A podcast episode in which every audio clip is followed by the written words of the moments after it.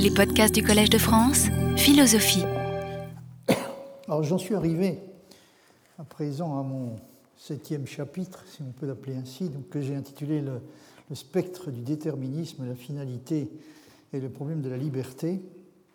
Je crois que j'avais terminé la dernière fois en insistant à nouveau, bon, je l'avais déjà fait à différentes reprises, sur le fait qu'il euh, est, du point de vue de Leibniz, tout à fait vain et absurde de s'insurger contre le déterminisme, car ce qui est important, enfin, de s'insurger contre le déterminisme quand le, problème posé est celui de la liberté, euh, car ce qui est important n'est pas que les choses qui arriveront soient déterminées, mais de quelle façon elles le sont. Autrement dit, par quel genre de principe, d'action et d'influence elles sont déterminées.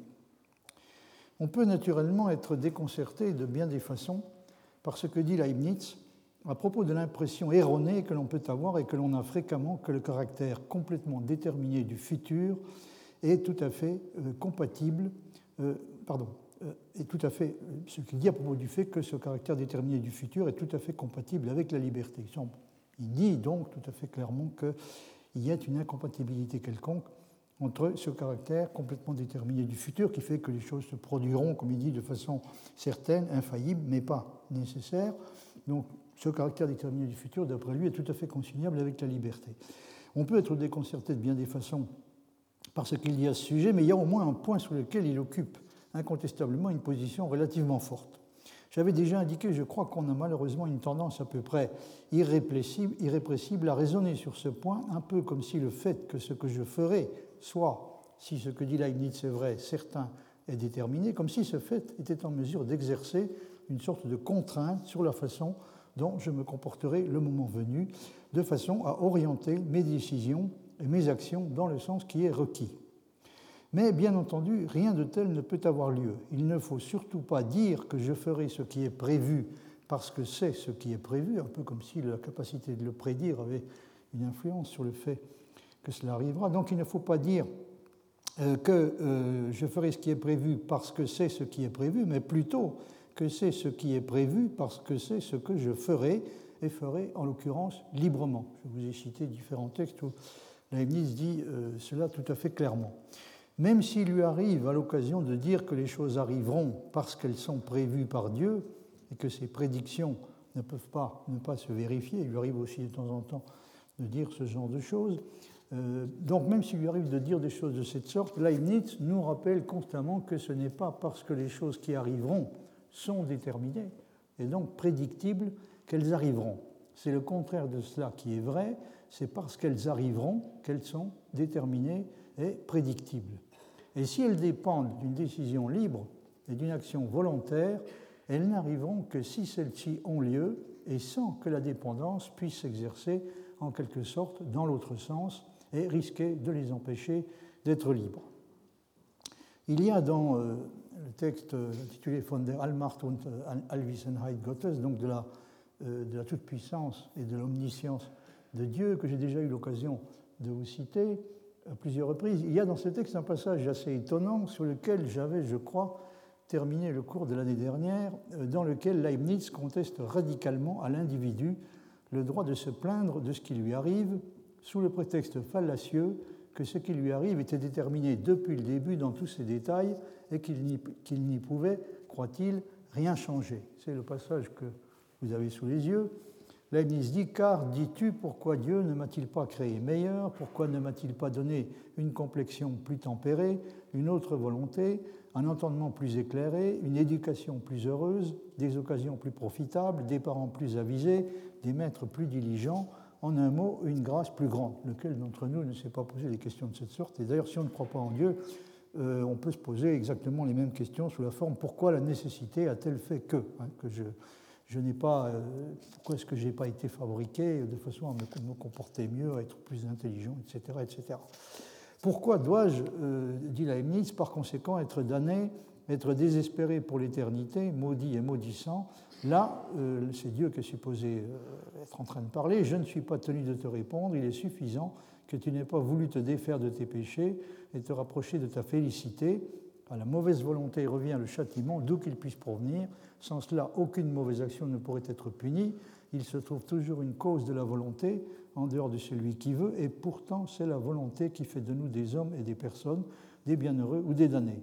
Néanmoins, bien qu'elle n'ait pas à l'être auprès de toi, la sagesse de Dieu doit tout de même être justifiée auprès d'elle-même et en elle-même. Leibniz développe ici, un thème qui revient fréquemment chez lui. Dieu peut avoir des comptes à rendre pour la qualité de son œuvre, considérée dans son ensemble, mais il n'a pas de compte à rendre à un individu quel qu'il soit, aussi funeste que puisse être le sort de celui-ci, autrement dit, même si le meilleur qui a été choisi, et ne pouvait pas ne pas être choisi par le Créateur, incluait justement comme une condition nécessaire le pire pour l'individu en question.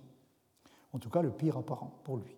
On peut remarquer que dans le passage que vous avez sous les yeux, Leibniz indique clairement qu'à ses yeux, le fait que le péché et la damnation soient prédéterminés et prévus n'enlève rien à la réalité et à la responsabilité de la mauvaise volonté qui a rendu possible la faute et justifie le châtiment. Et le fait que les actes de la volonté, qu'elles soient bonnes ou mauvaises, aient eux-mêmes des causes qui se situent en dehors de la volonté, ne change rien de son point de vue à la situation. J'avais cité également, je crois, l'année dernière, un, passage tiré d'un livre de John Rawls euh, qui, s'intitule Leçons sur l'histoire de la philosophie morale. Euh, un passage, euh, alors ce, livre de John Rawls comporte un exposé détaillé de la conception leibnizienne de la liberté, et vous y trouvez notamment le, passage suivant. En matière de liberté, Leibniz est à la fois déterministe et compatibiliste, donc j'avais déjà eu l'occasion d'indiquer qu'il euh, appartient à la catégorie des compatibilistes, c'est-à-dire de ceux qui pensent qu'on peut tout à fait concilier euh, entre eux le déterminisme d'un côté et la liberté de l'autre. Donc Leibniz est à la fois déterministe et compatibiliste. Il ne perçoit pas d'incompatibilité entre la liberté et un certain type spécifique de déterminisme. Je parle d'un type spécifique de déterminisme parce qu'il est naturel d'objecter que son point de vue ressemble beaucoup à celui de Spinoza, mais la réponse de Leibniz, c'est de dire qu'il est erroné d'objecter au déterminisme en tant que tel. Ce qui importe, c'est la nature des puissances actives qui exercent cette détermination en ultime instance. D'après lui, ces puissances actives ultimes sont la sagesse et la perfection morale de Dieu, associées à la grandeur de Dieu, sa puissance et son omniscience, ce qui signifie que ce sont une pensée vraie et un jugement saint qui orientent le cours ultime du monde et déterminent sa forme et sa structure. En outre, les esprits rationnels sont spontanés et individuels et ils expriment leur propre forme de vie. Qui plus est, leur pensée peut être déterminée par un raisonnement sain et une délibération sensée.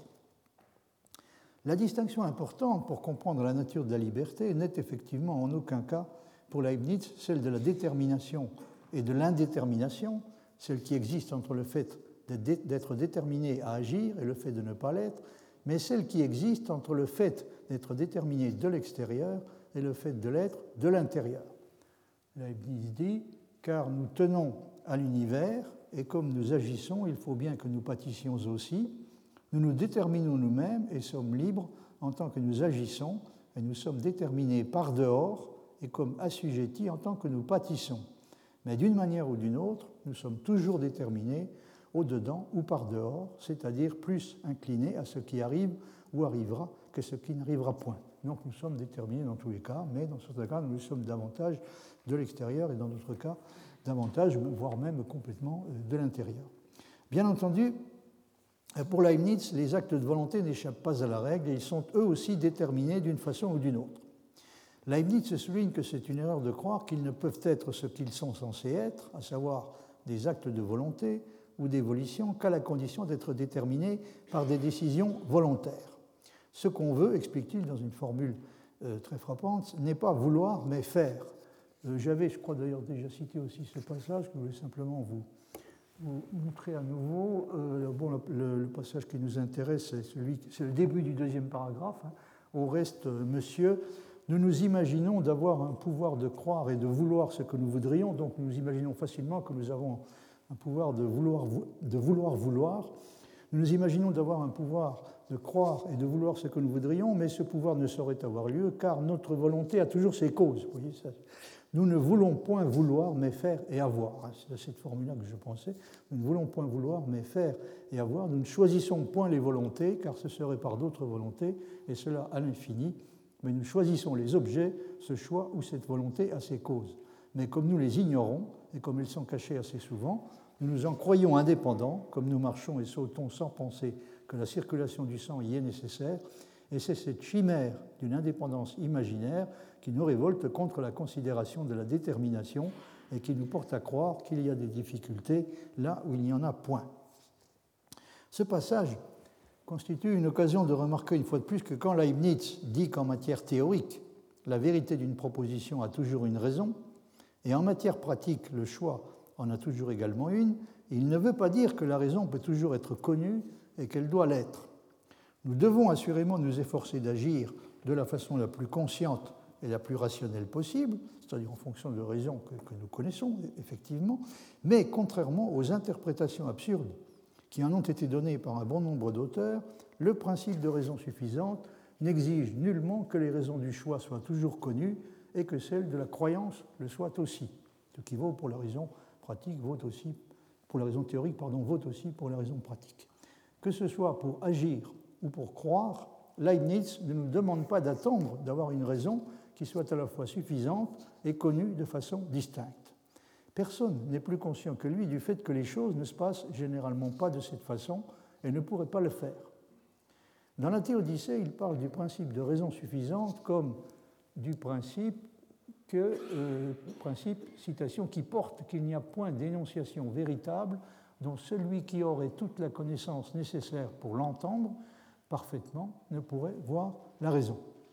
Donc, principe de, de, raison suffisante énonce qu'il y a toujours une raison dont nous pourrions avoir une connaissance si, si nous étions des êtres hein, capables de disposer à chaque fois de la connaissance complète qui est nécessaire pour, pour euh, comprendre parfaitement euh, les raisons, mais bien entendu, le principe de raison suffisante qui affirme qu'il y, a toujours, qu'il y a toujours une raison ne dit pas que nous pouvons et devons toujours être capables de la trouver.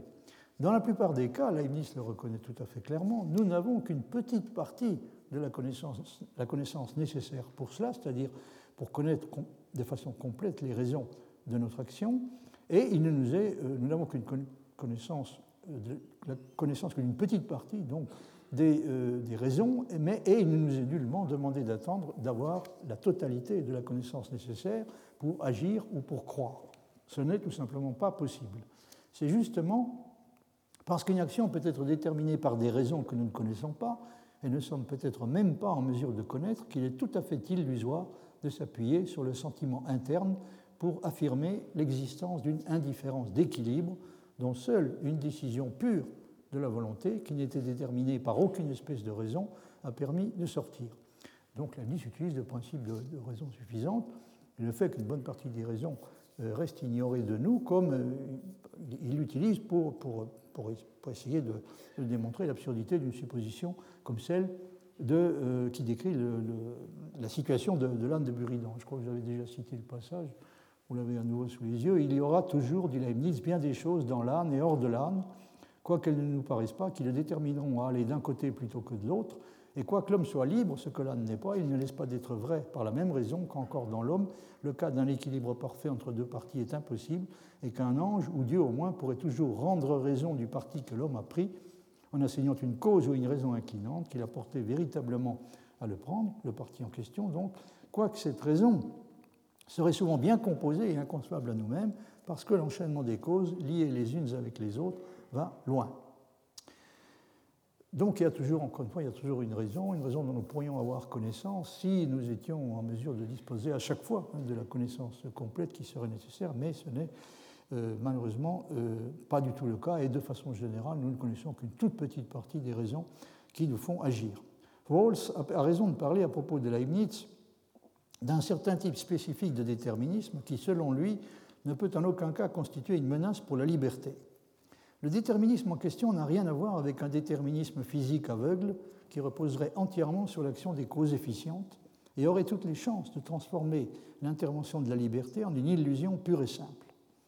Il s'agit d'un déterminisme qui fait intervenir de façon essentielle les causes finales et comporte une dimension morale cruciale. Leibniz euh, a même cette formule qui, indique bien de quoi il s'agit, c'est une formule très remarquable. Dans la Théodicée, les objets n'agissent point sur les substances intelligente comme cause efficiente, en tout cas certainement pas uniquement comme cause efficiente, et physique. Les objets n'agissent point sur les substances intelligentes comme cause efficiente et physique, mais comme cause finale et morale. Et ça fait évidemment à ses yeux une différence essentielle. Comme le souligne Rawls, il n'y a aucun doute sur le fait que chez Leibniz, la pensée est vraie et le jugement sain non seulement sont des réalités agissantes, mais encore euh, constituent les instances qui sont capables de déterminer en dernier ressort le cours du monde. Dans le cas des êtres rationnels que nous sommes, ou en tout cas sommes supposés être, le raisonnement et la délibération peuvent déterminer la pensée, et celle-ci peut exercer une influence réelle sur ce qui se passe dans le monde. Cela étant, il ne faut pas perdre de vue, j'ai déjà insisté à plusieurs reprises sur ce point, que la réalité morale, aux yeux de Leibniz, est tout aussi déterminée que la réalité physique, et que ce qui s'y passe n'est pas, moins, euh, pas plus pardon, imprévisible et incertain. Cela ne pourrait en aucun cas constituer une raison de mettre en doute la réalité de la liberté. Ce qui est vrai est au contraire que le maximum de liberté peut très bien coïncider avec le maximum de détermination. Je voudrais euh, vous dire un mot de, la réaction de Kant à la solution que euh, Leibniz a essayé d'apporter au problème de la liberté et à, la, façon dont il, a essayé de concilier la liberté avec le déterminisme. Alors j'ai retraduit euh, plus ou moins un, passage tiré de la critique de la raison pratique, dans lequel Kant discute précisément euh, cette question.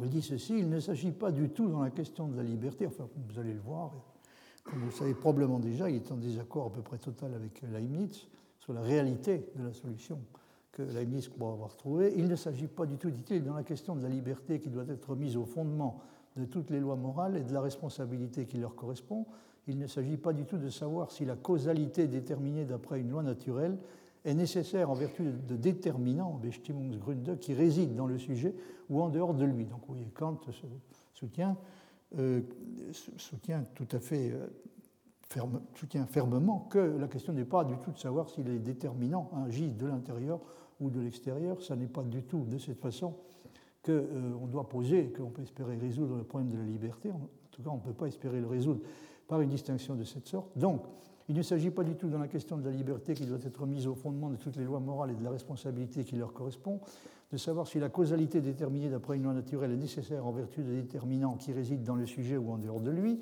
et dans le premier cas, si c'est du fait de l'instinct ou de déterminants pensés avec raison qu'elle l'est.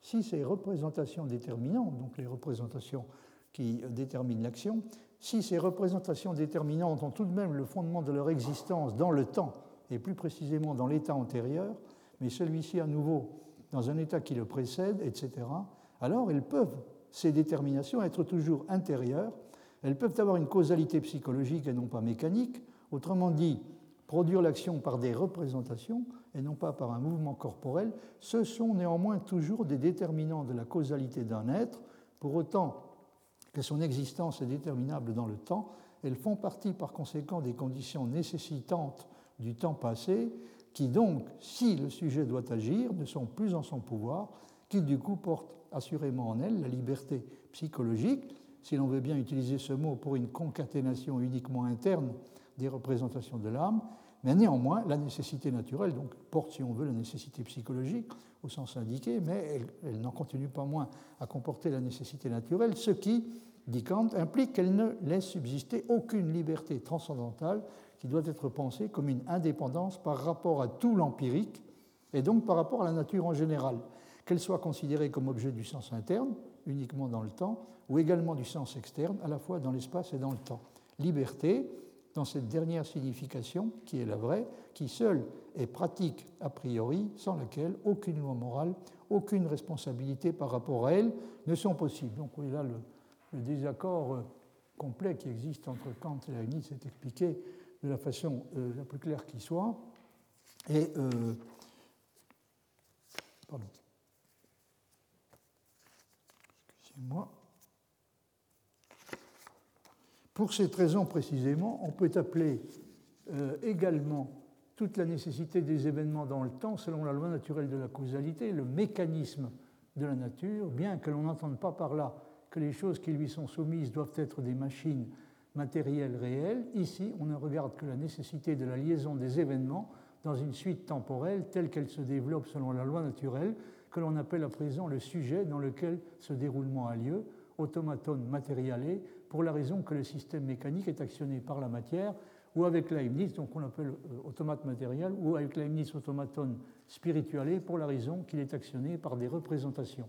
Et si la liberté de notre volonté n'était rien d'autre que cette dernière, quelque chose comme la liberté psychologique et comparative, et non la liberté transcendantale, c'est-à-dire absolue en même temps, alors elle ne serait au fond pas meilleure que la liberté d'un tournebroche qui lui aussi, une fois qu'il a été remonté, accomplit son mouvement de lui-même. Donc vous voyez qu'on parle d'un automate matériel ou d'un automate spirituel. À partir du moment où il y a euh, cet enchaînement euh, des représentations qu'on peut qualifier de qu'on peut qualifier en sens étendu de mécanique, même lorsque l'enchaînement obéit à, une, à des contraintes qui sont de nature psychologique, donc à des lois causales qui sont de nature psychologique, vous voyez que, euh, aux yeux de Kant, la liberté dont nous nous trouvons euh, pourvus, de cette façon, ben, n'est pas, pas tellement supérieure à celle d'un automate, que le fait que l'automate soit qualifié d'automate spirituel ne change pas, pas grand-chose à cette situation, et ça l'amène à comparer ça donc à la liberté d'un tourne-broche qui, une fois qu'il a été remonté, euh, accomplit son mouvement, accomplit, comme il dit, son mouvement de lui-même. Alors, autrement dit, euh, du point de vue de Kant, que euh, nos actes, hein, soient, en particulier les actes réputés libres, hein, que ces actes soient le produit d'une causalité psychologique qui s'exerce entièrement sous la forme d'une succession de représentations qui ont lieu à l'intérieur du sujet et qui obéissent encore une fois euh, à une forme de causalité uniquement psychologique, donc que, nos actes se produisent de cette façon, euh, comme, aboutissement d'une succession de représentations qui ont lieu à l'intérieur du sujet, ou qu'ils euh, se produisent comme résultat d'une influence qui s'exerce de l'extérieur, ils ne sont pas plus libres dans un cas que dans l'autre. Kant soutient que si on n'est pas prêt à accepter le genre de dualité qui permet d'expliquer que le même sujet, en tant que chose en soi, puisse être la cause libre de ses actions, et en, tant qu'appartenant également par ailleurs au monde sensible, mécaniquement conditionné, il faut renoncer tout simplement à essayer de sauver la liberté. Donc il n'y a aucun espoir de réussir à sauver la liberté si on ne fait pas euh, la distinction euh, cruciale dans cette affaire aux yeux de Kant entre, euh, le, le, phénomène et la chose en soi. Il faut, être accepté donc ce genre de dualité hein, qui permet de soutenir d'une part, que le, sujet, en tant que chose en soi, est la cause libre de ses actions, d'autre part, en tant que phénomène et en tant qu'appartenant euh, également, en, tant qu'appartenant en même temps au monde sensible, pas seulement au monde intelligible, en tant qu'appartenant en même temps au monde sensible, il peut tout à fait être mécaniquement conditionné. Donc les deux choses euh, peuvent être vraies euh, en même temps. Vous voyez ce que dit Kant dans ce passage, et effectivement, si les actions de l'homme, telles qu'elles font partie de ses déterminations dans le temps, n'était pas de simple détermination de lui comme phénomène, mais comme chose en soi elle-même, alors la liberté ne pourrait pas être sauvée. L'homme serait une marionnette ou un automate vaucansonien construit et remonté par le maître suprême. Soit dit en passant, c'est à peu près ce qu'il est pour Leibniz, hein, dans l'esprit de Kant, hein, quelque chose qui est de la nature d'un automate vaucansonien. Euh, appeler l'automate en question un automate spirituel ne change pas grand-chose à la situation. Donc, L'homme serait une marionnette ou un automate vaucansonien construit et remonté par le maître suprême de toutes les œuvres d'art, et la conscience de soi ferait certes de lui un automate pensant, mais dans lequel la conscience de sa spontanéité, quand elle est considérée comme liberté, serait pure illusion, dans la mesure où elle ne mérite d'être appelée ainsi que comparativement, parce que les causes déterminantes les plus proches de son mouvement et une longue série de celles-ci, en remontant jusqu'à leurs causes déterminantes, sont assurément internes, donc les causes en question sont internes, mais la dernière et la plus haute ne peut malgré tout être trouvée que totalement dans une main étrangère. Et donc ça suffit pour, euh, euh, pour transformer la liberté en une illusion pure et simple.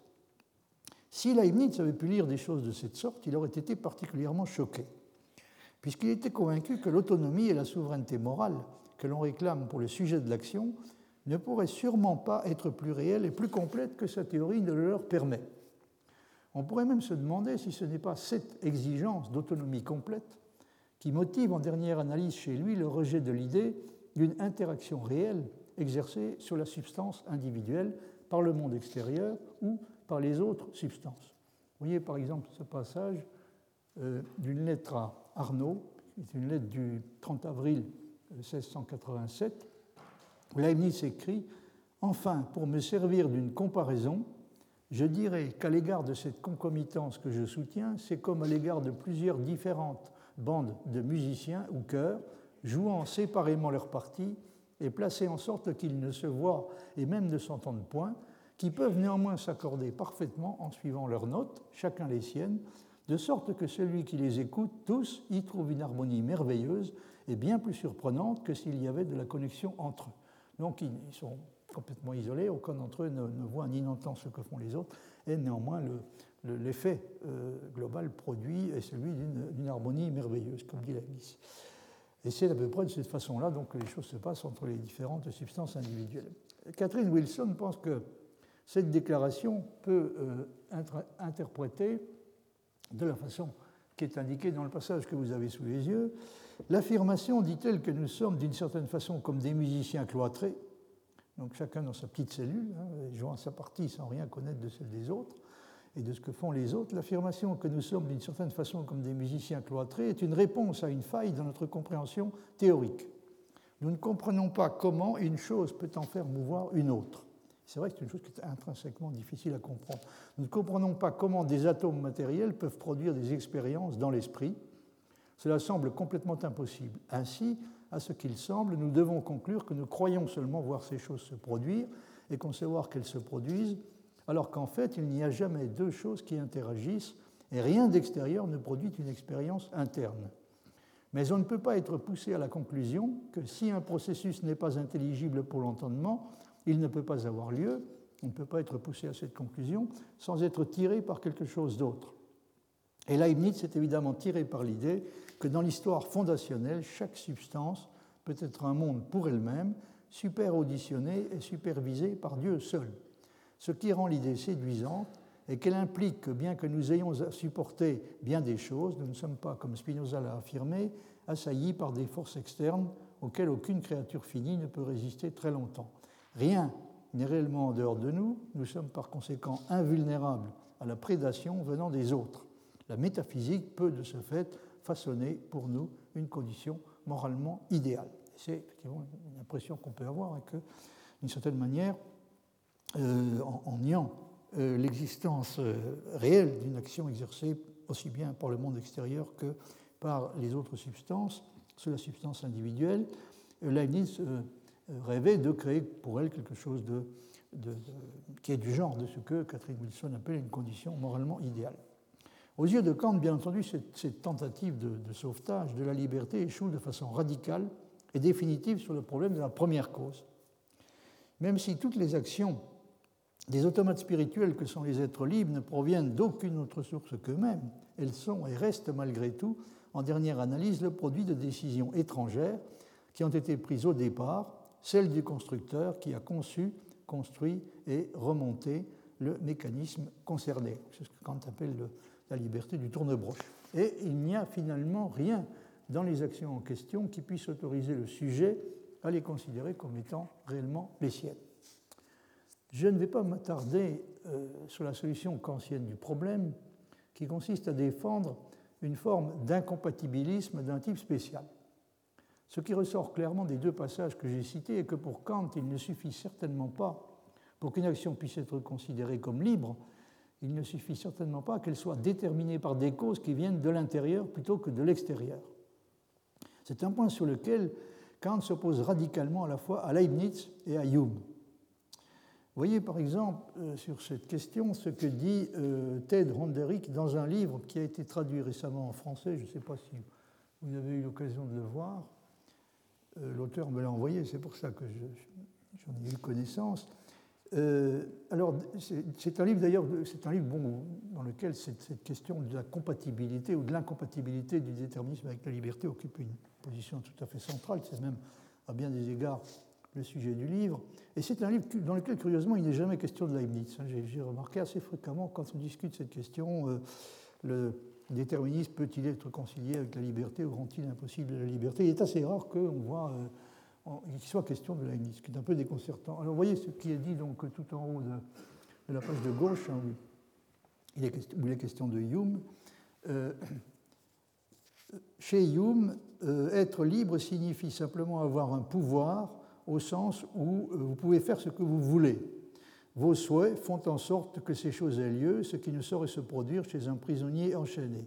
Il est parfaitement possible de posséder ce pouvoir, même si le déterminisme est vrai, comme c'est du reste l'opinion de Hume.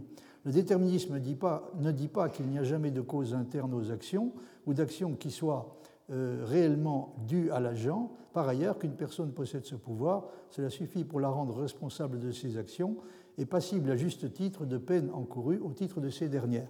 Donc le déterminisme supprime nullement, il ne met même pas en danger la distinction entre les actions qui sont réellement dues à l'agent hein, et celles qui ont été produites uniquement euh, sous l'effet de la contrainte. Donc Hume défend une position qui est typiquement compatibiliste, hein, c'est-à-dire il n'y a à ses yeux aucune difficulté à concilier les actions libres, c'est-à-dire celles qui sont le, fait de, la volonté, hein, qui sont véritablement le, résultat de, volitions qui peuvent être euh, qualifiées de libres, ce qui n'empêche pas, encore une fois, que les, les volitions en question puissent et même doivent avoir leur cause, mais on peut en tout cas tout à fait concilier le déterminisme avec la liberté.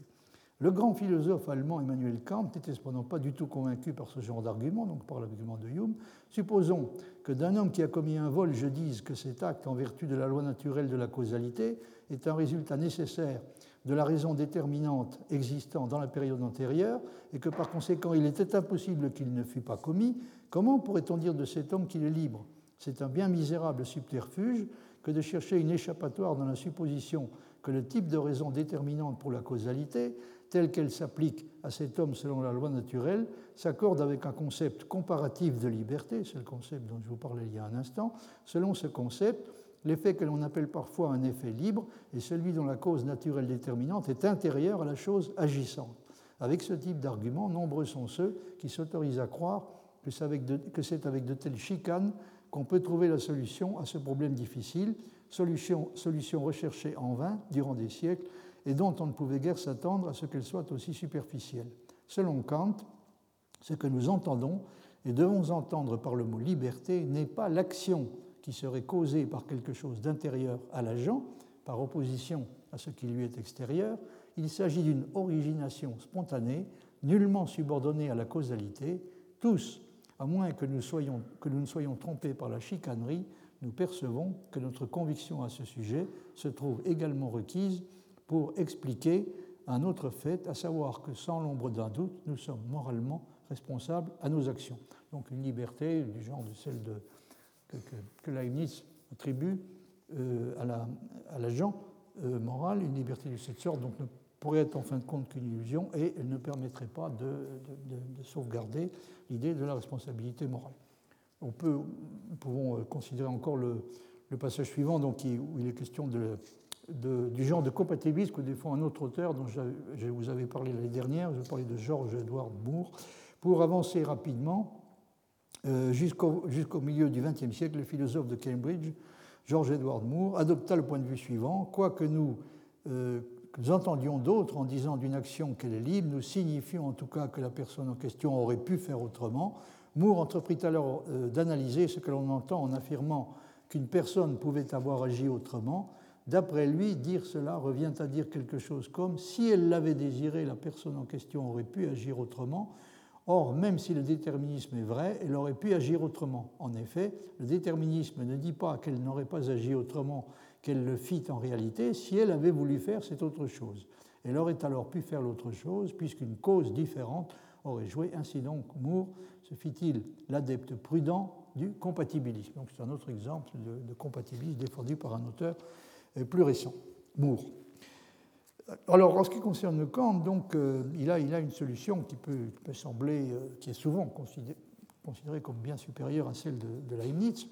Sa solution consiste à accepter le déterminisme pour ce qui concerne la façon dont les choses se passent dans le monde phénoménal, y compris euh, ce qui se passe à l'intérieur, pour autant que le sujet euh, peut être considéré comme, euh, sous l'aspect phénoménal, c'est-à-dire comme appartenant au monde sensible. Donc, pour, euh, pour ce, monde-là, hein, le déterminisme règne et il peut tout à fait être accepté. En revanche, pour pouvoir le réconcilier avec la liberté, il faut accepter une, ce qu'on pourrait appeler une théorie de la double causalité, au terme de laquelle un même effet peut être considéré d'un certain point de vue comme étant entièrement le résultat de l'action de cause naturelle et de l'autre comme le produit d'une forme de causalité différente qui peut être qualifiée d'intelligible ou de nouménal.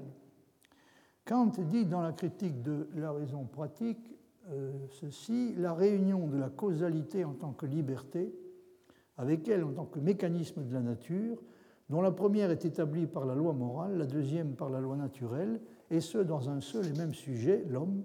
Cette réunion donc est impossible sans représenter celui-ci en relation à la première, donc à la première espèce de causalité, comme un, être en soi-même, Wesen an sich selbst, mais en relation à la deuxième comme phénomène, celui-là dans la conscience pure, celui-ci dans la conscience empirique. Sans cela, la contradiction de la raison avec elle-même est inévitable. Donc, comme vous le voyez, Kant, encore une fois, estime tout à fait impossible de résoudre ce problème sans introduire, euh, en ce qui concerne le sujet lui-même, hein, le sujet de l'action morale lui-même, la distinction entre le sujet considéré sous l'aspect considéré comme phénomène et le sujet considéré comme, comme chose en soi. Alors que vaut exactement cette solution? Il faudrait évidemment il faudrait tout un cours et même un peu plus que ça pour, pour en discuter sérieusement. Euh, elle est jugée en tout cas peu satisfaisante par Ted Ronderick. Et même si je ne sûrement, je n'exprimerai sûrement pas mon jugement exactement dans les mêmes termes que lui, euh, je suis contraint d'avouer que je ne l'ai jamais non plus personnellement trouvé très convaincant. Vous voyez ce que dit euh, là-dessus. au, bas de, au bas de la page de gauche, donc, à propos du degré de sérieux peut, que l'on peut accorder à cette, cette, solution kantienne. Kant épousa le déterminisme à sa façon, mais sans toutefois réagir comme les compatibilistes. Donc, c'est-à-dire, on pourrait, je les qualifier d'incompatibiliste, on pourrait aussi, d'une certaine façon, le, traiter comme un compatibiliste, puisqu'il il soutient, mais au prix de ce que j'ai appelé une théorie de la double causalité, hein, qu'il est tout à fait possible de concilier la liberté avec le déterminisme euh, le règne complet du déterminisme dans le domaine des causes naturelles. Donc Kant épousa le déterminisme à sa façon, mais sans toutefois réagir comme les compatibilistes, c'est-à-dire en renonçant à l'indéterminisme et en limitant la liberté au seul vocabulaire. Tant s'en faut, au lieu de cela, il déclara qu'il acceptait tant le déterminisme que l'indéterminisme, tant le déterminisme que l'origination, mais qu'il leur assignait des places différentes. Le déterminisme dans le monde des phénomènes, à savoir le monde de nos expériences ordinaires, l'indéterminisme dans le monde nouménal, c'est-à-dire celui des choses en soi, au-delà et en deçà de notre expérience. Ce compatibilisme supérieur, hein, c'est comme ça que Honderick l'appelle, ce compatibilisme supérieur, totalement en contradiction avec le compatibilisme ordinaire ou terre à terre, ne saurait déboucher sur autre chose qu'une impasse. Opérer une distinction entre deux mondes ou deux conceptions du monde est bien entendu possible. On en connaît d'ailleurs un certain nombre de versions philosophiques, dont plusieurs euh, s'avèrent moins métaphysiques que celles de Kant. Cela dit, il semble absolument impossible de placer l'indéterminisme et la liberté dans un seul monde, et plus encore de les retrancher complètement du monde de l'expérience. De plus, étant donné que ce qui est indéterminé est libre, doit en un sens figurer dans l'un comme dans l'autre de ces deux mondes, il est impossible de voir comment la contradiction il est, pardon, il est impossible de voir comment la contradiction a été circonvenue. Quoi qu'il en soit, on ne saurait se satisfaire du genre de spéculation philosophique qui suppose qu'il puisse y avoir deux manières de voir une même chose, deux perspectives sur une seule chose, de sorte que ce qui est dans une perspective pourrait être contredit sans problème. Donc, ce qui est vrai dans une perspective, pardon, pourrait être contredit sans problème dans l'autre perspective. Là, je pense que peut-être aller adopter une position un peu trop radicale que de, considérer comme inacceptable dans son principe l'idée que ce qui est vrai dans une certaine perspective pourrait ne pas l'être dans une autre perspective. En tout cas, ce qui est clair, c'est que euh, si, on veut, si on veut pouvoir adopter une solution du genre de celle de Kant, il faut distinguer, euh, il faut de toute évidence distinguer clairement euh, deux perspectives fondamentalement différentes sur lesquelles peut être considéré le sujet moral et que ça crée évidemment un problème extrêmement difficile à résoudre. Encore une fois, je, considère personnellement comme peu convaincante la, théorie de la double causalité que Kant est amené à défendre sur ce point, bien qu'elle séduit un, un, grand nombre de philosophes. J'avais déjà euh, eu l'occasion de souligner l'année dernière, et j'ai insisté à nouveau cette année, sur le fait que, contrairement à ce que certains se sont cru autorisés à lui reprocher, peu de doctrines philosophiques aux yeux de Leibniz offre à la liberté un espace aussi étendu que la sienne. C'est pour ça que j'insistais sur le degré, sur le fait qu'il aurait été particulièrement choqué, évidemment, s'il avait eu connaissance des, s'il avait pu avoir connaissance des critiques formulées contre sa théorie par, Kant. Hein. La raison euh, pour laquelle il pense que peu de doctrines philosophiques offrent autant d'espace à la liberté que la sienne est que euh, cette, théorie implique une extension du domaine de la spontanéité qui permet d'affirmer que toute substance est la cause unique de ses propres états et que tous les changements qui ont lieu en elle se produisent spontanément. Je vous avais déjà cité aussi, je crois, un passage d'une lettre à Lady Masham, qui était la fille de Cudworth, je, le rappelle. Euh, dans une lettre donc, qui est datée de septembre 1704, euh, il lui explique donc la liberté exige que nous agissions avec spontanéité et avec choix, donc il faut ces deux choses, la spontanéité et le choix.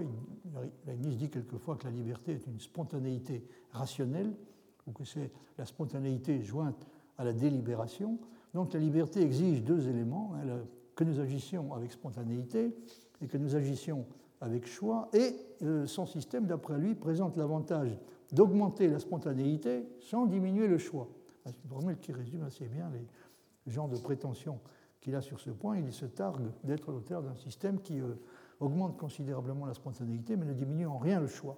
L'âme, euh, d'après lui, telle qu'il la conçoit, pourrait d'une certaine façon difficilement être plus libre, puisqu'elle suit entièrement ses propres lois, sans être influencée de quelque manière que ce soit par ce qui a lieu dans le corps et dans les corps en général. Vous voyez ce passage L'âme et le corps suivent parfaitement leurs lois, chacun les siennes à part soi, sans que les lois corporelles soient troublées par les actions de l'âme, ni que les corps trouvent des fenêtres pour faire entrer leurs influences dans les âmes. On pourrait euh, par conséquent parfaitement dire qu'alors que tout est mécanique et s'explique par les lois de la mécanique dans les actions des corps, il n'y a rigoureusement rien de mécanique dans les actions des âmes, même si, encore une fois, tout ce qui se passe dans l'âme est aussi rigoureusement déterminé que ce qui a lieu dans le corps.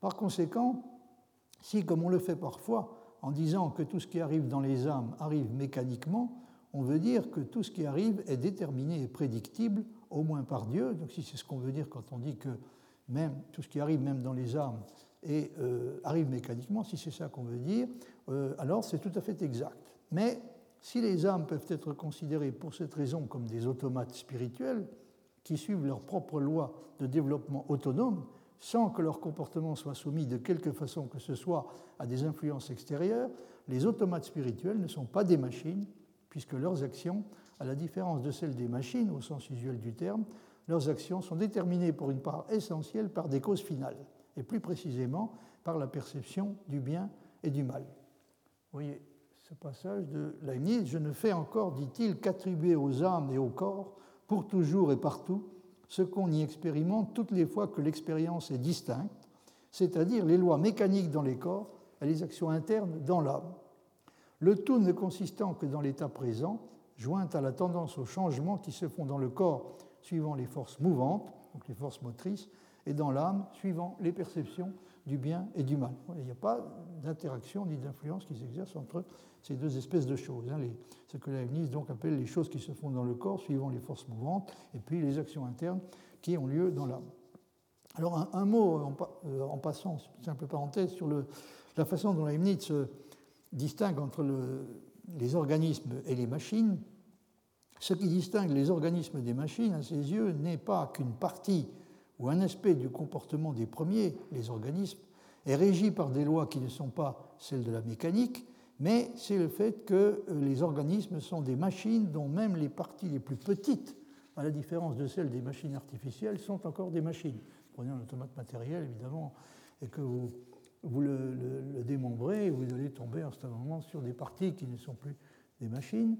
Euh, ce qui ce qui, aux yeux de Leibniz, donc, caractérise les organismes par opposition aux machines, c'est qu'ils sont constitués de, euh, de, parties, enfin, même les plus petites parties dont ils sont constitués sont encore des machines. Alors, les organismes, donc, ne sont pas, d'une certaine façon, hein, les organismes ne sont pas moins machiniques que les machines ordinaires, ils le sont, euh, à certains égards, plutôt plus. Vous voyez, par exemple, cette définition fameuse que, que propose. Euh, je définis l'organisme ou la machine naturelle Je la définis donc en disant que c'est une machine dont chaque partie est machine et par conséquent que la subtilité de son artifice va à l'infini, rien n'étant assez petit pour être négligé au lieu que les parties de nos machines artificielles ne sont point des machines. Aussi, la vie organique apparaît-elle comme n'étant finalement rien d'autre que la caractéristique d'une œuvre de l'art dont toutes les parties, les parties de ces parties, et ainsi de suite à l'infini, sont elles-mêmes encore des œuvres de l'art. Hein, c'est de cette façon que, que la se caractérise finalement la vie organique. Hein. C'est ce qui caractérise donc une œuvre d'art dont on peut dire que toutes les parties, les parties, des parties, les parties de parties de parties, etc., et ainsi de suite à l'infini, sont encore des œuvres de l'art. Euh, alors sur la question de, la liberté, euh, je voulais vous citer encore cette euh, déclaration de Leibniz. Je vous dirai seulement par rapport de mon système que la liberté demandant que nous agissions avec spontanéité et avec choix, mon système augmente notre spontanéité ne diminue point notre choix. Donc c'est la formule à laquelle je faisais allusion il y a un instant. Et Leibniz s'est convaincu donc, que sa théorie augmente la spontanéité, ce qui est tout bénéfice et, réussit à le faire sans diminuer le choix. Or, comme vous le savez certainement, la réaction qu'a suscité le plus fréquemment le système de Leibniz a été celle qui consiste à estimer qu'il augmente la spontanéité de façon tout à fait déraisonnable, en particulier en niant la réalité d'une interaction euh, susceptible de s'exercer entre les, entre substances individuelles, et euh, celle d'une action exercée par le monde extérieur sur, euh, sur l'esprit. Donc on a estimé généralement qu'il avait augmenté de façon tout à fait déraisonnable et peu plausible la spontanéité et qu'il avait en revanche qu'il avait simultanément diminué le choix, la place qui est réservée au choix, au point de, de le rendre, le choix de le rendre en réalité sans objet. À première vue, Leibniz pourrait donner l'impression d'aller exactement dans le sens qui est exigé par Kant, puisque pour celui-ci, la seule forme de spontanéité qui puisse rendre concevable la liberté doit être une spontanéité absolue qui implique la possibilité pour l'agent de s'affranchir complètement de toute dépendance par rapport à l'ordre causal de la nature. C'est ce qui, aux yeux de Kant, est requis pour que l'on puisse parler véritablement de liberté. Leibniz dit effectivement que, c'est aussi une formule que j'avais citée, prenant les choses à la rigueur, l'âme a en elle le principe de toutes ses actions, elle a en elle le principe de tout ce qui lui arrive, et même de toutes ses passions. Donc vous voyez, elle a en elle le principe non seulement de tout ce qu'elle fait, mais également de tout ce qu'elle subit encore une fois, puisque stricto sensu, on ne devrait pas dire d'elle qu'elle euh, agit, euh, que, ce qu'elle fait hein, est, la conséquence d'une action exercée euh, en quelque sens que ce soit de l'extérieur sur elle, même, même les passions. Hein, donc même les passions sont des choses dont le principe réside en elles-mêmes. Mais pour Leibniz, chaque état possible de la substance est déterminé de façon causale par des états antérieurs. Et la spontanéité n'implique par conséquent rien de tel que l'absence de détermination causale. Le principe de la réponse à l'objection qui consiste à faire remarquer qu'en étendant de cette façon le domaine de la spontanéité, on réduit à néant celui de la liberté, puisqu'on prive de toute espèce de fondement réel la distinction entre les actions qui résultent d'une contrainte exercée de l'extérieur et celles qui ne sont pas dans ce cas. Donc le principe de la réponse à cette objection est contenu dans la remarque selon laquelle d'après Leibniz, tout ce qui arrive à l'âme dépend d'elle, mais il ne dépend pas toujours de sa volonté. Donc il fait une distinction, il tient particulièrement à cette distinction. Tout ce qui arrive à l'âme ne dépend, ce qui arrive à l'âme dépend d'elle, mais il ne dépend pas toujours de sa volonté. Ce serait trop. Il n'est même pas toujours connu de son entendement ou aperçu avec distinction. Donc quand on dit que tout euh, vient euh, dans, ce que la, dans tout ce, que la substance fait, et même ce qu'elle subit, tout cela vient d'elle-même, il, faut, euh, il faut toujours garder l'esprit cette distinction entre ce qui vient d'elle-même et ce qui dépend de sa volonté, qui n'est qu'une partie de ce qui vient d'elle-même. Autrement dit, quand on dit que tout ce qui arrive à l'âme dépend d'elle, il y a une différence essentielle à faire entre dépendre d'elle en général et être, être sous le contrôle de sa volonté et de son intellect. En tout cas, c'est une distinction à laquelle Leibniz tient particulièrement. Il me faut ici euh, souligner avec une insistance particulière la différence considérable qui existe entre la façon dont Leibniz pose ce que nous appellerions le problème de la compatibilité entre le déterminisme et la liberté et celle dont nous, le posons nous-mêmes la plupart du temps. C'est une question que je crois que j'avais déjà évoquée. Pour nous, euh, cette question, donc celle de la, la conciliabilité ou l'inconciliabilité du déterminisme avec la liberté. Pour nous, cette question peut être formulée à peu près de la manière suivante. Comment des raisons, des intentions, des délibérations et des décisions libres peuvent-elles trouver une place et agir réellement dans un univers de cause qui est censé être régi par un déterminisme physique tout à fait strict? C'est de cette façon que nous avons l'habitude de formuler euh, aujourd'hui le problème du déterminisme. Voyez par exemple ce que Popper appelle en, référence au début d'un livre d'Arthur Compton, euh, le livre, euh, s'intitule The Freedom of Man, donc la liberté de l'homme. voyez donc ce que Popper appelle le cauchemar de Compton. Vous avez le passage sous les yeux. C'est la question. Donc le passage commence par une citation de Compton. Hein. c'est la question fondamentale de la morale. C'est un problème vital pour la religion et c'est le thème d'une recherche active dans les sciences. L'homme est-il un agent libre Si les atomes de nos corps obéissent à des lois physiques aussi immuables que les mouvements des planètes, pourquoi entreprendre? Quel sens y a-t-il à faire plus ou moins d'efforts si nos actions sont déjà déterminées par des lois mécaniques? Donc ça que que Popper appelle le, cauchemar de Compton. Compton décrit ici ce que j'appellerais le cauchemar du déterminisme physique. Un mécanisme d'horloge soumis au déterminisme physique est avant tout complètement clos. Dans le monde physique parfaitement déterministe, il n'existe tout simplement aucune place pour une quelconque intervention extérieure. Tout ce qui arrive dans un tel monde est physiquement prédéterminé, y compris tous nos mouvements et par conséquent toutes nos actions si bien que toutes nos pensées, tous nos sentiments ne sauraient avoir aucune influence pratique sur ce qui se passe dans le monde physique. Si ce ne sont pas de pures illusions, ce sont tout au mieux les sous-produits superfétatoires, les épiphénomènes des événements physiques. Comme, euh, alors c'est tiré de la connaissance objective de, Popper, je vous ai donné la référence. Euh, comme vous le voyez, ce qui constitue ici une menace pour la liberté n'est plus du tout le destin ou la préscience divine, hein, comme c'est encore, euh, fréquemment la façon de formuler la question qui a cours à l'époque de Leibniz. Alors ce dont il est question, évidemment, euh, pour les gens comme nous, n'est plus du tout, enfin, de façon générale en tout cas, n'est plus ce, genre de choses, mais euh, la menace principale semble constituer plutôt par l'existence d'une théorie physique, ou la possibilité qu'il existe une théorie physique qui confère à l'univers un caractère fermé, et le rend inaccessible à toute intervention extérieure, en particulier à celles qui sont censées résulter de l'exercice de la pensée et de la liberté.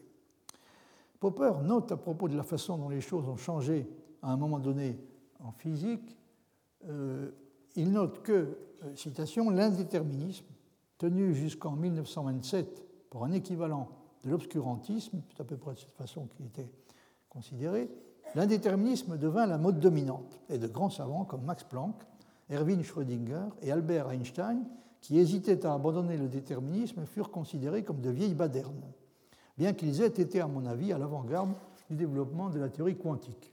J'ai moi-même entendu un jour un jeune et brillant physicien qualifier Einstein, alors encore vivant et en pleine activité, d'antédiluvien.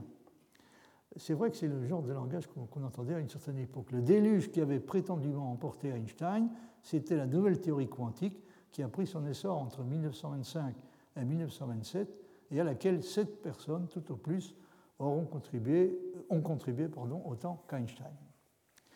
Si euh, je vous ai cité ce passage, c'est parce que la tentation pourrait venir assez facilement aux gens éclairés que nous sommes de considérer que le déluge qui est censé avoir emporté Einstein a emporté a fortiori un défenseur aussi convaincu que l'était Leibniz du déterminisme le plus rigoureux et a fait de lui encore plus clairement, au moins sur ce point-là, une sorte de vieille baderne philosophique.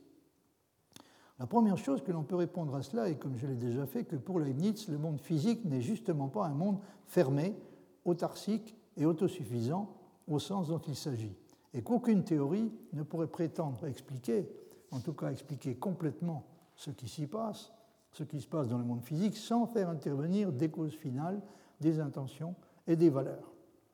Pour cette simple raison, puisque c'est d'après Popper la clôture du système et elle seule qui engendre le cauchemar déterministe, ce genre de cauchemar n'est pas à craindre du point de vue leibnizien. Donc il y a une différence fondamentale, hein, extrêmement importante, entre la façon dont nous avons l'habitude de nous poser le problème euh, à présent et la façon dont Leibniz se le posait. Hein. Si la menace principale contre la liberté réside dans le, l'idée d'un monde physique complètement fermé, inaccessible à toute espèce d'intervention extérieure, c'est une façon de considérer les choses qui n'est évidemment pas du tout leibnizienne. Alors, vous voyez, à propos de la façon dont Popper formule et discute le problème, vous voyez encore ce passage, de toute évidence, dit-il, ce que nous voulons, c'est comprendre comment des choses non physiques, comme les projets, les délibérations, les plans, les décisions, les théories, les intentions et les valeurs, peuvent jouer un rôle en provoquant des changements physiques dans le monde physique. Toujours cette idée que ce qui serait vraiment une catastrophe hein, serait que le monde physique soit euh, inaccessible à toute espèce d'intervention extérieure, en particulier à toute intervention venue, de, l'esprit, hein, c'est-à-dire le, genre d'intervention auxquels sont censés correspondre des projets, les délibérations, les plans, les décisions, les théories, les intentions et les valeurs. Qu'ils en provoquent, donc que ce genre de choses provoquent des changements dans le monde physique, cela saute aux yeux, semble-t-il, n'en déplaise à Hume, Laplace et Schlick. Schlick était lui-même un, compatibiliste tout à fait typique. Il est manifestement faux que ces énormes changements physiques continuellement provoqués par nos stylos, crayons ou bulldozers puissent être expliqués en termes purement physiques, soit par une théorie physique déterministe, soit par une théorie stochastique comme fruit du hasard.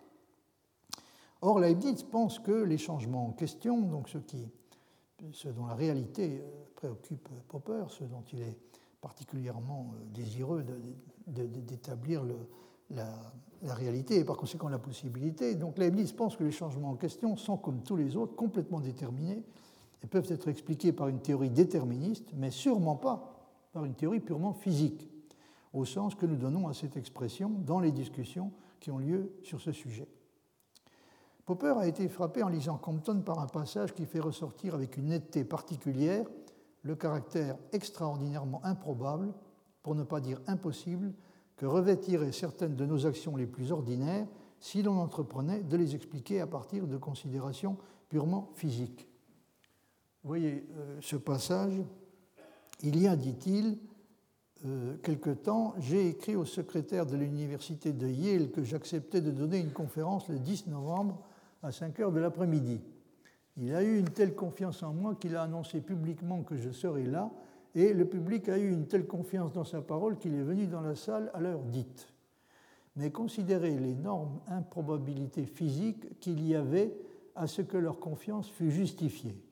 Dans l'intervalle, mon travail m'avait appelé dans les montagnes rocheuses, puis à travers l'océan pour le soleil d'Italie. Un organisme phototropique, il se trouve que j'en suis un, ne devrait pas pouvoir facilement s'arracher de là pour gagner les, froidures de New Haven. il y avait un nombre infini de possibilités qu'à l'heure dite je me trouve ailleurs. Considéré comme un événement physique, l'acquittement de ma promesse aurait eu une probabilité extrêmement faible. Pourquoi alors la confiance de mes auditeurs était-elle justifiée? C'est qu'ils connaissaient mon projet et c'est mon projet qui a déterminé que je devais être là. Donc si on, met hors circuit, ainsi on, on, refuse de prendre en considération le rôle euh, causal hein, que, l'existence de ce projet a joué dans l'occurrence de l'événement, bah, évidemment l'événement risque d'apparaître comme étant une, improbabilité presque totale.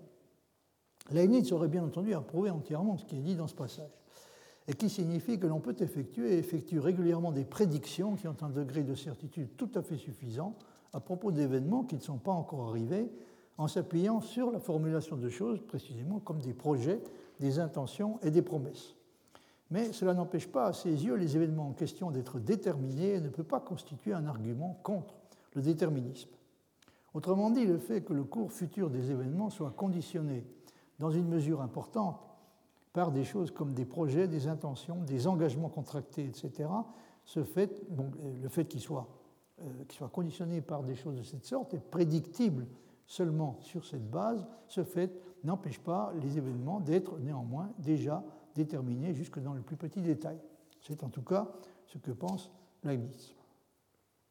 Wittgenstein, dans les, dans les recherches philosophiques, fait remarquer à un moment donné que quand on dit qu'on ne peut pas connaître l'avenir, on oublie régulièrement qu'on le peut tout à fait et qu'on euh, le fait régulièrement euh, en s'appuyant sur ce qu'on a l'intention de faire ou sur ce que d'autres nous disent avoir l'intention de faire. C'est vrai que c'est assez curieux. On a l'habitude de répéter, moi-même j'ai cette tendance qui est tout à fait impossible de, connaître l'avenir.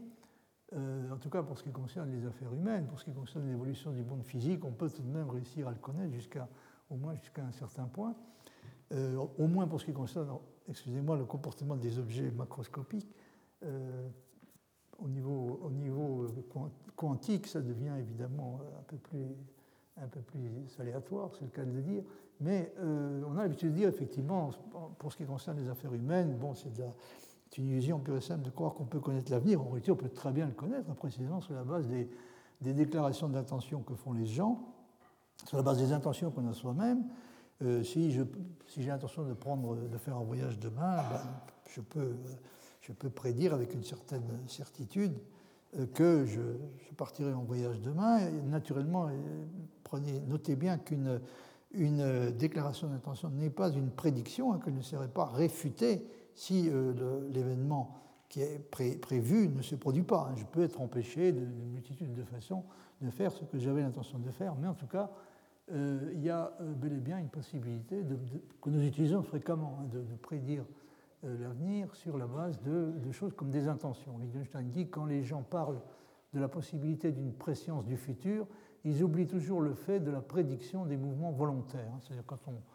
on, essaie de, quand on se demande s'il peut exister ou non quelque chose comme une préscience du futur et avec une tendance à dire, à, répondre que non. Quand, donc quand on se pose cette question, on oublie assez régulièrement le fait de la prédiction des mouvements volontaires. Wittgenstein dit aussi, nous pouvons fréquemment, à partir de l'expression de la décision, prédire l'action d'un homme. Et il ajoute un jeu de langage important. C'est effectivement un jeu de langage euh, tout à fait important. C'est un fait donc incontestable qu'il serait incomparablement plus compliqué et même peut-être impossible d'effectuer la même prédiction en s'appuyant sur des connaissances physiques, physiologiques, psychologiques ou neuropsychologiques suffisamment précises. Et on peut également admettre que l'occurrence de l'événement serait sans doute extraordinairement improbable s'il n'y avait pas d'intention ou si elle n'était pas en mesure d'influencer et d'orienter le comportement. S'il fallait effectuer la même prédiction, hein, en ignorant complètement ce sur quoi Popper attire notre attention, c'est-à-dire le rôle causal euh, joué par des choses comme des projets, des intentions, des décisions, etc., ça serait évidemment, la, prédiction deviendrait évidemment extrêmement plus compliquée. Mais euh, encore une fois, la question qui se pose ici n'est pas celle qui a trait à la façon dont l'événement est déterminé en l'occurrence. Qu'il le soit par une décision de l'agent ou par des causes qui sont en fin de compte purement physiques, la seule question pour Leibniz est de savoir s'il est ou non déterminé. Et la réponse ne fait aucun doute pour lui. Ce qu'il nous demande d'admettre, qui à première vue est peut-être plus facile à admettre que ce que nous demande Spinoza, mais pas forcément beaucoup plus, ce qu'il nous demande d'admettre est que la liberté de choix est tout à fait réelle, bien que le résultat du choix soit déterminé, et le soit même, depuis toujours. Pour essayer d'être un peu plus précis, considérons encore ce que dit Popper à propos de deux problèmes distincts qui se posent ici et qu'il appelle le problème de Compton et le problème de Descartes. Vous en avez euh, un énoncé euh, sous les yeux. Le problème de Compton peut être formulé en gros de la manière suivante comment des contenus de sens, qui sont des réalités abstraites, par exemple le contenu de projets, de délibération, de plans, de décisions, de théories, etc., comment des contenus de cette sorte sont-ils en mesure de provoquer des changements physiques dans le monde physique? Ça, c'est ce que Popper euh, choisit d'appeler le problème de Compton. Popper pense que, selon lui, que ce problème, que selon lui peu de philosophes ont vu, là je pense qu'il exagère nettement, mais comme il est assez coutumier du fait, je n'en suis pas très étonné, donc il pense que ce problème, que d'après lui peu de philosophes ont vu, c'est-à-dire le problème comment, comment des, des contenus abstraits, des, choses qui sont des réalités abstraites, c'est-à-dire des contenus de sens, euh, des contenus de sens en général, euh, et en particulier des contenus de projets, de délibération, de plans, de décisions, de théories, etc. Comment des, réalités de cette sorte, qui sont des réalités abstraites, peuvent-elles peuvent produire des changements physiques dans le monde physique? Donc ça, c'est le problème de Compton. Et puis il y a le problème de Descartes, qui est un problème, ce qu'il appelle le problème de Descartes, qui est un problème différent. Le problème de Descartes peut être énoncé de la façon que vous avez sous les yeux. Comment est-il possible que des choses comme les états mentaux, volition, sentiments, attentes, influencent ou contrôlent les mouvements physiques de nos membres? Leibniz a proposé une réponse très élaborée à chacun de ces deux problèmes, aussi bien le problème de Compton que le problème de Descartes. Mais c'est une réponse sur laquelle on se méprend facilement parce qu'on a tendance à oublier le rôle essentiel que joue dans la réponse l'idée de l'harmonie préétablie. Le problème crucial tel que le formule Popper est tel qu'il est généralement compris et comment peut-il y avoir une interaction de nature causale entre des choses aussi différentes et même hétérogènes que des contenus de signification d'un côté et des événements physiques ou entre des états mentaux d'un côté et des mouvements dans le corps? Comment est-ce qu'il peut y avoir donc une interaction de nature causale entre des choses à première vue euh, aussi étrangères l'une à l'autre, hein, dans le cas du problème de Compton, entre des contenus de signification d'un côté et des événements physiques de l'autre, et dans le cas du problème de Descartes, donc entre des états mentaux d'un côté et des mouvements dans le corps de l'autre. Mais du point de vue de Leibniz, euh, il est tout à fait clair qu'il n'y a aucun espoir de réussir à résoudre le problème tant qu'on continue à le poser en termes de causalité. Car, si le genre de, car le genre de causalité dont on aurait besoin pour ce faire est précisément inintelligible et impossible à envisager.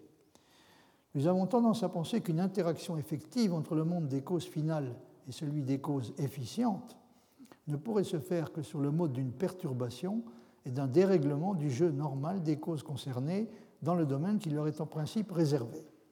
Par exemple, si la volonté doit être capable d'exercer une influence sur ce qui se passe dans le monde physique et de produire des changements réels dans celui-ci, elle ne peut le faire, semble-t-il, qu'en interrompant ou en modifiant de façon appropriée le jeu des causes purement physiques.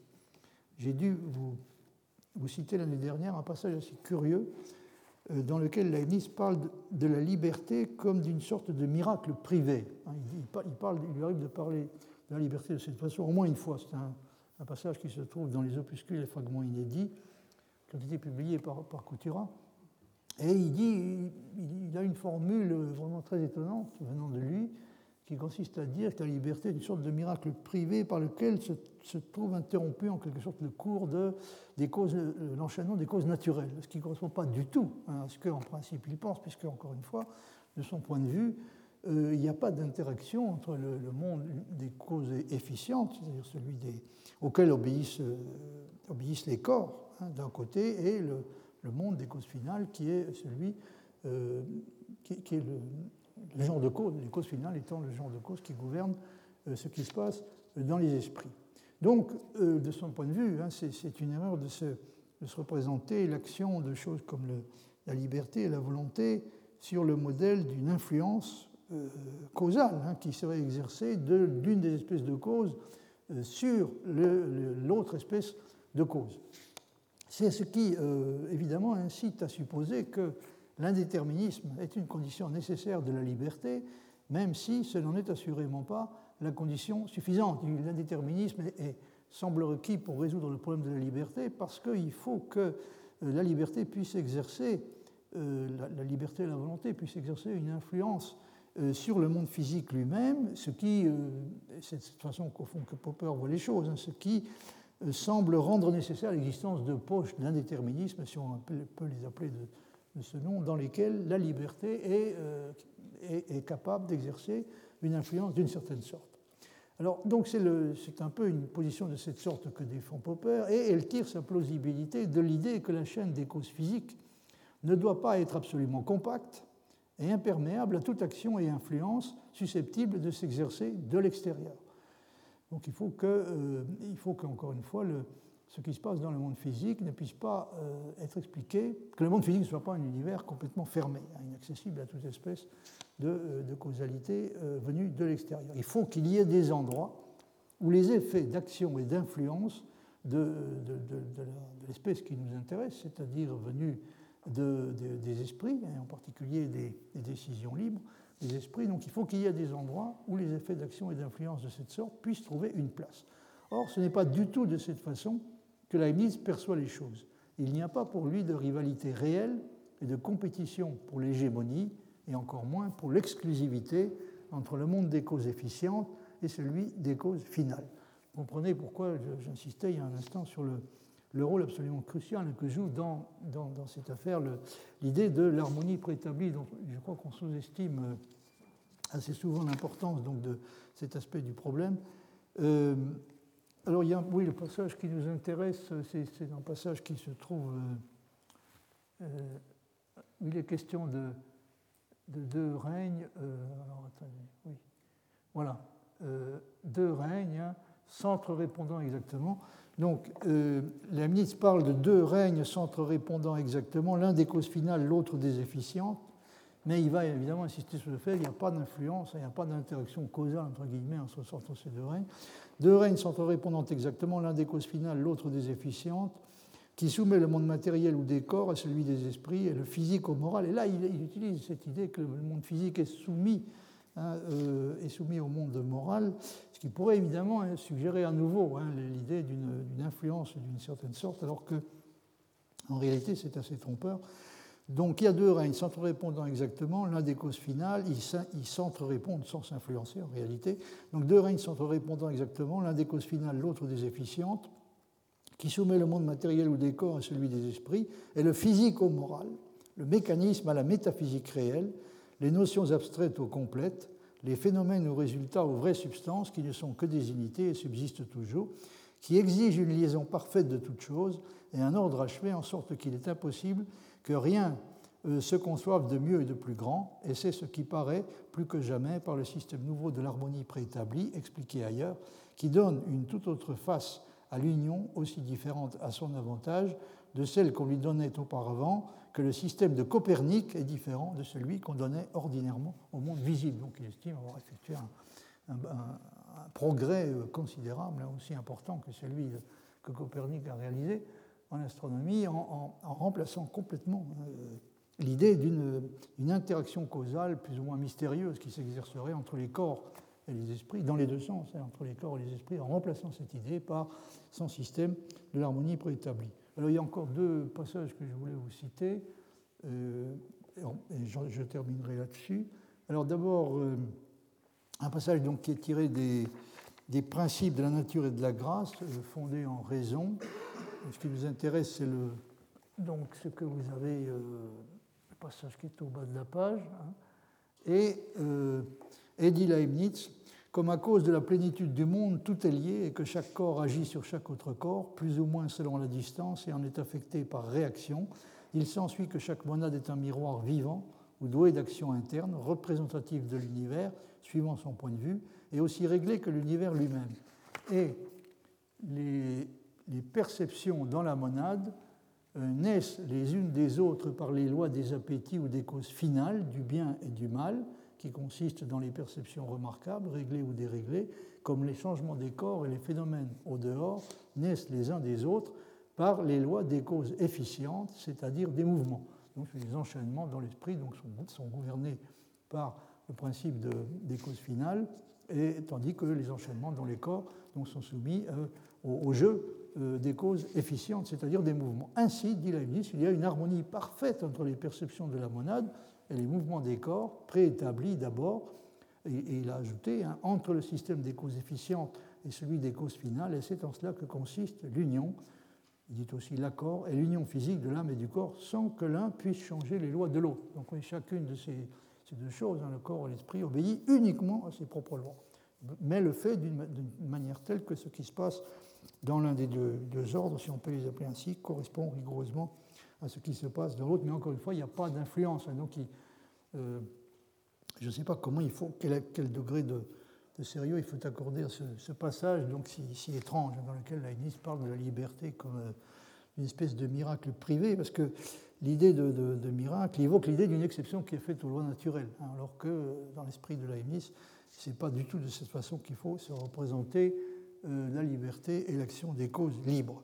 Alors la prochaine fois, bon, je vais en, terminer euh, là pour, aujourd'hui, la prochaine fois, euh, j'aimerais commencer à vous, à vous, parler de façon nettement plus précise que je ne l'avais fait l'année dernière. J'avais déjà évoqué cette question, mais je, pas, n'avais pas approfondi suffisamment. J'aimerais vous parler donc de façon nettement plus précise que je n'avais fait jusqu'à présent de, de la, nature, la nature exacte de la relation qui existe chez Leibniz entre les causes efficientes et les causes finales, entre l'univers des causes efficientes et l'univers des causes finales. Voilà, j'en ai terminé pour aujourd'hui. Je vous remercie de votre attention.